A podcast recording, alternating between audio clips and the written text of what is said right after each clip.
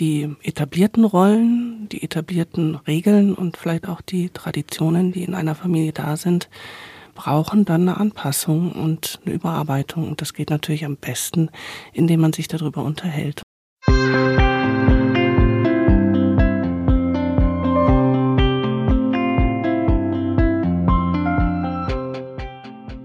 Herzlich willkommen zu einer neuen Folge von Leben, Lieben, Pflegen, der Podcast zu Demenz und Familie. Ich bin Peggy Elfmann, Journalistin und Bloggerin auf Alzheimer und wir. Hallo und willkommen. Ich bin Anja Kehlin, Familiencoach und Mitgründerin von Desideria Care. Wir begleiten Angehörige von Menschen mit Demenz. Ja, die Familie, die Geschwister können eine wertvolle Unterstützung sein, wenn ein Angehöriger an einer Demenz erkrankt und äh, man sich eben gemeinsam kümmert. Aber es kann auch zu Konflikten führen und ähm, ja, Herausforderungen. Warum das so ist und wie es gelingen kann, sich gemeinsam gut zu kümmern, darüber sprechen Anja und ich heute. Doch bevor wir anfangen, möchten wir noch Dankeschön sagen. Vielen Dank an die Edith Haberland Wagner Stiftung. Sie unterstützt uns finanziell bei der Produktion dieser Folge. Ganz herzlichen Dank. Ja, wir haben ja schon mal über das Thema gesprochen, wenn man sich alleine kümmert, sozusagen mhm. als Einzelkind zum Beispiel. Äh, sehr häufig ist es aber natürlich auch, dass man einen, einen, Mitspieler hat oder vielleicht auch einen Gegenpart, ich weiß es nicht, auf jeden Fall in der Familie nicht alleine ist. Vielleicht sprechen wir erstmal darüber, was das eigentlich heißt, gemeinsam zu pflegen. Ich mhm. finde, da hat man oft so eine falsche Vorstellung. Mhm. Also zunächst einmal möchte ich sagen, also wenn man auf das, ähm, auf das Thema Familie schaut, dann ist es ja schon ein sehr eigenes System. Ne? Also da sind äh, ganz unterschiedliche Rollen drinnen, also eben Vater, Mutter, Geschwister und auch ganz eigene Dynamiken. Also das heißt, diese Regeln, die hier festgelegt werden, wer mit wem wann über was spricht, wer welche Rolle einnimmt und auch welche Traditionen eine Familie entwickelt, das ist immer was ganz Individuelles, also ein sehr eigenes System, das eigene Spielregeln hat. Und wie verändert sich das? Also gesetzt jetzt den Fall, jemand, Mutter, Vater, wie auch immer, bekommt dann die Diagnose Demenz. Was macht das denn dann mit einer Familie? Also im Prinzip kann man sich das tatsächlich so vorstellen äh, wie ein Mobile. Ne? Also wenn sich was verändert, dann verändert sich nicht nur ein Teil, sondern alle anderen in diesem System müssen sich mit verändern. Und das bedeutet natürlich eine Anpassungsleistung. Das heißt, die etablierten Rollen, die etablierten Regeln und vielleicht auch die Traditionen, die in einer Familie da sind, brauchen dann eine Anpassung und eine Überarbeitung. Und das geht natürlich am besten, indem man sich darüber unterhält und das reflektiert und überlegt, wie man das gemeinsam gut bewerkstelligen kann. Aber das ist natürlich graue Theorie.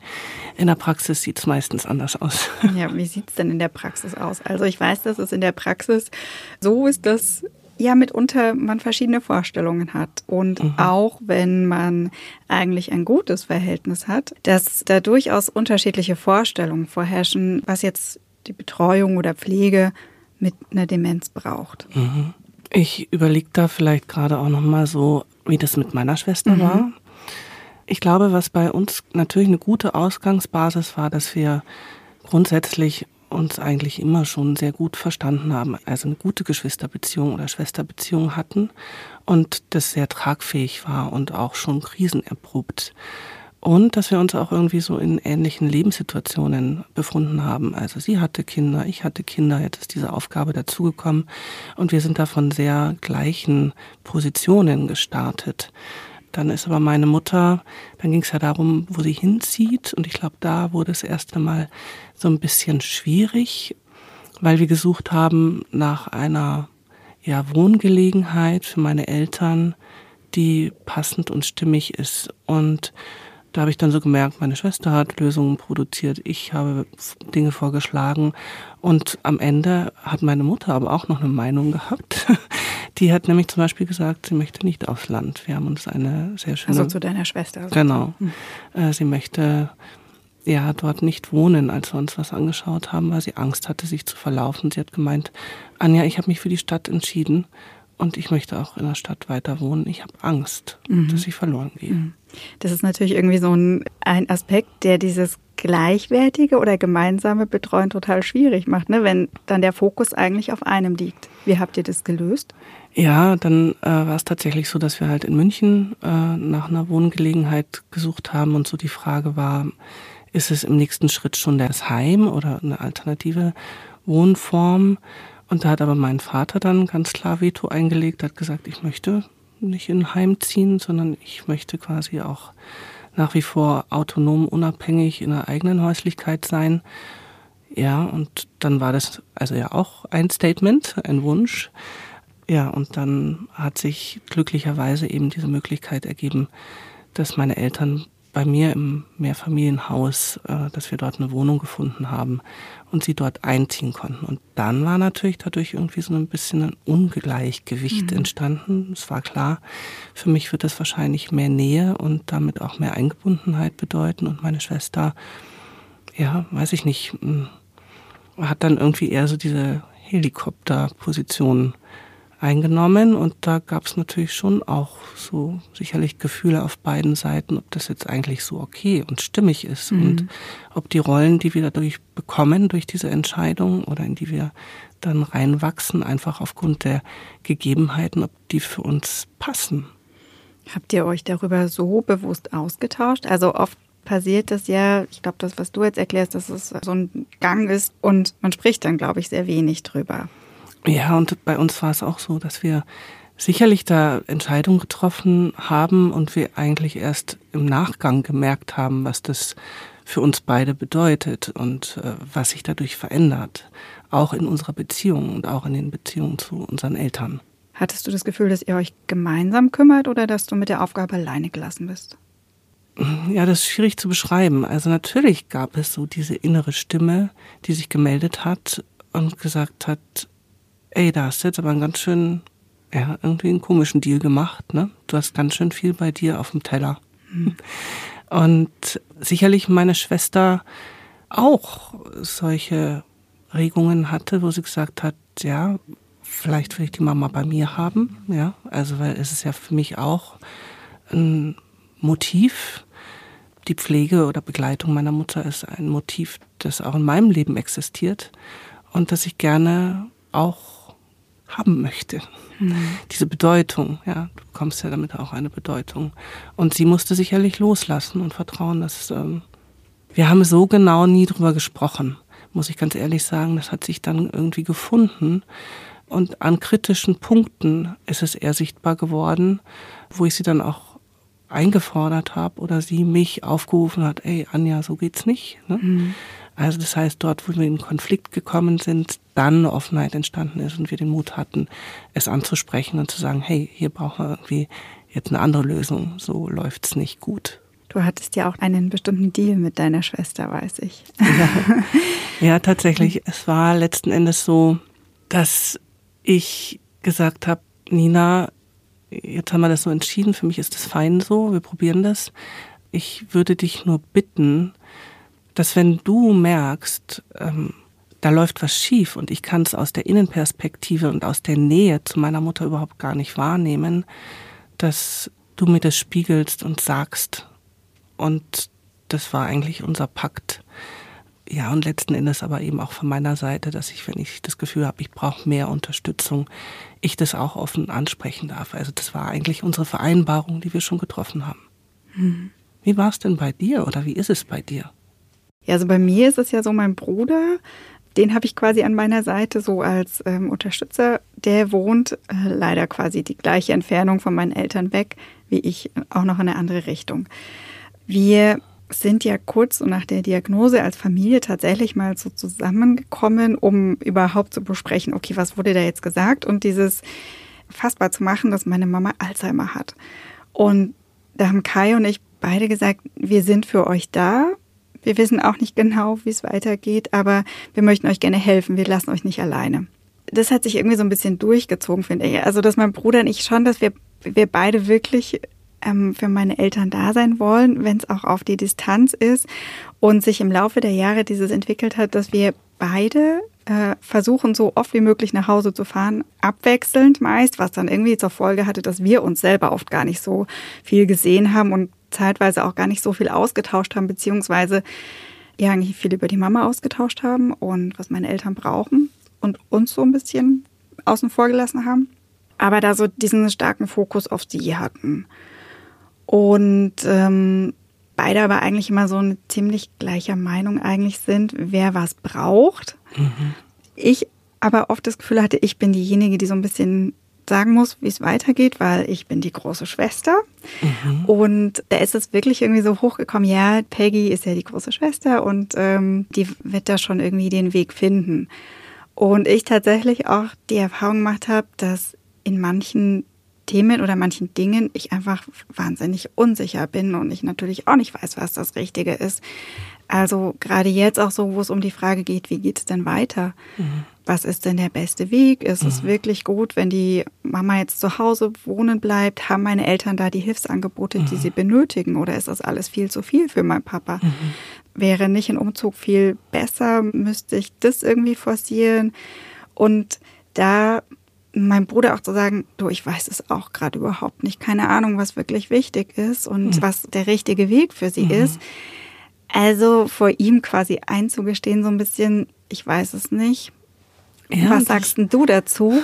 Das ist schon irgendwie so eine neue Erfahrung in unserer Geschwisterdynamik, würde ich sagen. Ja, und ich finde das gerade total spannend, was du erzählst, weil im Prinzip da drei so ganz typische Sachen drin sind. Also einmal ähm, was natürlich schön ist an eurem Beispiel und glaube ich auch ganz wichtig und essentiell, dass man irgendwie so im Gespräch ein gemeinsames Ziel festlegt, mhm. ne, auf das man mhm. gemeinsam hinarbeitet. Also sprich, dieses, wir wollen, dass es der mhm. Mama gut geht mhm. und darauf mhm. einigt ihr euch schon mal und das ist prima. Ja.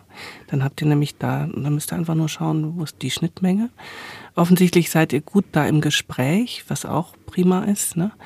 Und gleichzeitig wird auch von dem, was du erzählst, so sichtbar, dass es natürlich sehr verlockend ist, in seine alte Rolle reinzugehen. Also du die große Schwester, so wie es früher auch war. Ne? Du hast gezeigt, wo der Weg lang geht.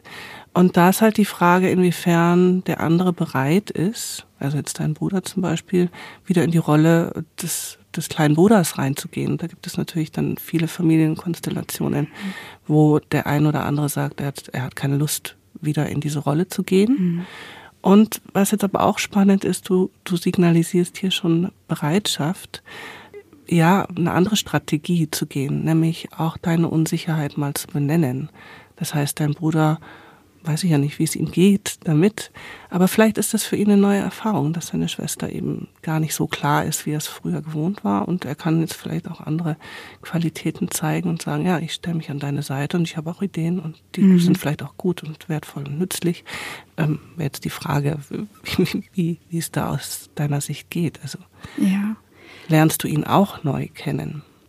Ja, ich erlebe meinen Bruder schon auch bisschen neu, also nicht mehr nur so als den Kleinen. Ich meine, natürlich ist er groß, ne? Der ist 40, ist erwachsen, hat einen Job, hat eine Familie. Natürlich meistert er viel in seinem Leben. Aber ihn so gleichwertig auch zu erkennen, ist jetzt schon auch durch die Pflegesituation neu. Und ähm, dass wir uns wirklich so als gleichwertige Partner mhm. austauschen können, vielleicht dann schon manchmal ich das Gefühl habe, ich muss jetzt die Entscheidung treffen. Mhm. Ich weiß nicht, ob das dann nur so in meinem Kopf ist, weil es irgendwie oft so ist. Mhm. Aber dass ähm, wir da durchaus diskutieren und eben auch diese Frage, ja, wo ist denn der beste Ort? Kennst du was? Hast du dich mal umgehört? Und er damit ganz vielen tollen Ideen kommt. Eben, also zum Beispiel auch vorgeschlagen hatte, dass er von einer ganz neuen Demenz-WG gehört hat, die bei ihnen um die Ecke gegründet wurde und genau, er dann den Kontakt aufgenommen hat und ich gedacht habe, ja, cool, es ist total schön, meinen Bruder an der Seite zu haben, weil wir das gemeinsam schon hinbekommen werden. Das kann ich aus meiner Sicht so bestätigen. Also ich habe eben tatsächlich auch über die Pflegesituation mit meiner Mutter meine Schwester auch nochmal auf eine andere Art und Weise kennengelernt, auch vielleicht in der Situation gar nicht so reflektiert, aber mhm. rückblickend tatsächlich so und es hat sich auch wirklich unsere Beziehung nochmal verändert, auch eher auf Augenhöhe und partnerschaftlich und jenseits irgendwie so dieser alten Rollenbilder, mhm. so große Schwester, kleine Schwester. Also ähnlich. Mhm. Und gleichzeitig, ähm, jetzt einfach nochmal für die Hörer und Hörerinnen, ist es natürlich wie wir es beschreiben, eine sehr schöne Ausgangsposition. Ich erlebe das sehr, sehr häufig, dass es genauso nicht läuft, mhm. sondern dass äh, ganze Familien sehr auseinanderdriften, weil die Positionen und die Ideen, auch die Zielvorstellungen und auch die Sachen, über die kommuniziert wird, so unterschiedlich sind. Der eine ist vielleicht nur auf der Sachebene und der andere hat ein Problem auf der Beziehungsebene beispielsweise und sagt, ja, von dir lasse ich mir gar nichts sagen oder nö, warum, warum sollte ich das tun, wenn du mir das sagst? Hm. Was würdest du denn sagen, ist die Lösung oder könnte eine mögliche Lösung sein, weil ich meine, sich als Familie zu zerstreiten ist ja auch potenziell eine Einschränkung dann in der Betreuung und Pflege von jemandem mit Demenz, weil man eben niemanden an seiner Seite hat. Was kann man denn tun, wenn es eben vielleicht nicht so schön läuft wie jetzt bei dir? Genau, und ich finde es das schön, dass du das gerade erwähnst, weil wenn sich Familien nicht einig sind, ne, hat das natürlich auch ganz viel Auswirkungen auf den Erkrankten selber. Das ist ja auch die Idee, warum Desideria Care beispielsweise Familiencoaching anbietet, mhm. weil wir sagen, es geht nicht nur um die Familie, dass die gut miteinander klarkommt, sondern es geht auch ganz zentral um den Erkrankten selber, weil wenn der in einer guten Familienatmosphäre betreut wird, ist das für ihn zuträglich, ja. Mhm. Und wenn sich Familien so zerstreiten, dann ist es häufig auch für den Erkrankten spürbar und mhm. vielleicht auch belastend und natürlich geht dadurch Lebensqualität verloren. Aber jetzt zurück zu deiner mhm, Frage. Genau. Ne? Wie geht's? Wie wie geht's? ja, da gibt es kein wirkliches Rezept, aber mhm. natürlich mache ich die Erfahrung, dass Familien häufig von sich heraus auch diese Ressource entwickeln und diesen Willen, hey, lass uns reden. Auch teilweise Familien, die vorher sehr verstreut waren oder gar nicht mehr viel miteinander zu tun hatten, dann plötzlich die Gemeinsamkeit wiederentdecken. Dann gibt es aber auch Familien, die durchaus nah sind und sich genau über diese Punkte dann zerstreiten. Und dann macht es natürlich schon Sinn, also wenn man es aus eigener Kraft nicht schafft, sich vielleicht da Hilfe von außen zu holen. Das kann eine Familientherapie sein oder ein Familiencoaching. Es kann aber auch eine Mediation sein. Das wirkt alles in dieselbe Richtung, weil wenn man sich da begleiten lässt durch neutrales Außen, dann hilft es oft, die Dinge zu klären und zu schauen, ja, zu ordnen und zu sortieren und zu sagen, worum geht's denn hier eigentlich mhm. und wie können wir lernen, uns gegenseitig wieder besser zu verstehen und ein gemeinsames Ziel festzulegen, mhm. auf das wir hinarbeiten. Wie genau sieht denn sowas aus? Du machst ja auch viele Coachings und Begleitung von Familien. Kannst du erklären, wie du das jetzt machen würdest, wenn eben äh, Geschwister oder Mutter, äh, Sohn, Vater, Tochter, wie auch immer da sitzen und so unterschiedliche Meinungen haben? Also geht es darum, jemanden zu überzeugen, dass das eine jetzt der richtige Weg ist oder wie würdest du das dann angehen? Ja, es ist nicht so, dass ich ähm, quasi als Coach beispielsweise da sitze und mir beide Seiten anhöre und am Ende sage, naja, das ist besser und das ist schlechter. Es geht darum, Menschen, die latent aus dem Kontakt sind, ja, oder aus dem Kontakt gekommen sind, wieder in die Kommunikation zu bringen. Und manchmal schaffen das die Menschen nicht alleine und dann sortieren wir erstmal quasi die Frage, worum geht's, wo, wo ist es denn gerade schwierig in der Kommunikation und dann auch nochmal zu schauen, was würdet ihr euch denn wünschen? Und häufig ist es so, also beispielsweise Mutter und Sohn streiten sich über, ja, darüber, ob ähm, der Vater ins Heim soll oder nicht. Und beide beziehen da eine unterschiedliche Position. Und ja, letzten Endes alles, was in der Vergangenheit eine Rolle zwischen den beiden gespielt hat, also auch Verletzungen beispielsweise, kommen jetzt an dem Punkt wieder hoch. Mhm. Und da, darüber reden sie eigentlich auch ein Stück weit aneinander vorbei, weil für den anderen vielleicht nicht ganz transparent ist, ja, worum geht's dem anderen denn? Ja. Mhm. Oft ist es dann so, dass wir zu dritt da sitzen und dann bekommt der eine Zeit, mal seine Sicht darzustellen. Und dann frage ich einfach äh, beispielsweise die Mutter, wie geht's Ihnen denn, wenn Sie Ihren Sohn zuhören? Was passiert denn da bei Ihnen? Und können Sie das mal in Worte fassen? So, und dann geht es so schön hin und her. Ne? Mhm. Dann hat auch die Mutter beispielsweise die Gelegenheit, einfach mal in diesem Raum alles auszusprechen, was ihr auf dem Herzen liegt oder was ihr wichtig ist oder wo sie sich unverstanden fühlt oder warum sie eine bestimmte Sichtweise hat es geht eben genau darum, diesen Perspektivwechsel für den anderen immer wieder mitzuvollziehen.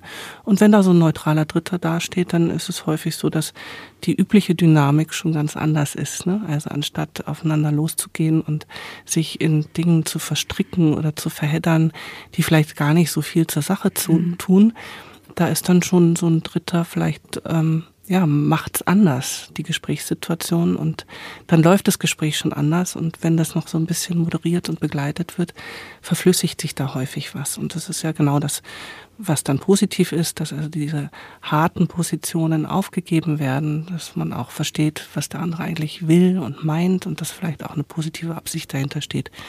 Oder dass vielleicht erstmal Verletzungen aus der Vergangenheit, mm, ja, aus dem Weg geräumt werden müssen oder nochmal besprochen werden müssen, um im Hier und Jetzt gut ins Handeln zu kommen. So kann man sich das vorstellen. Mhm.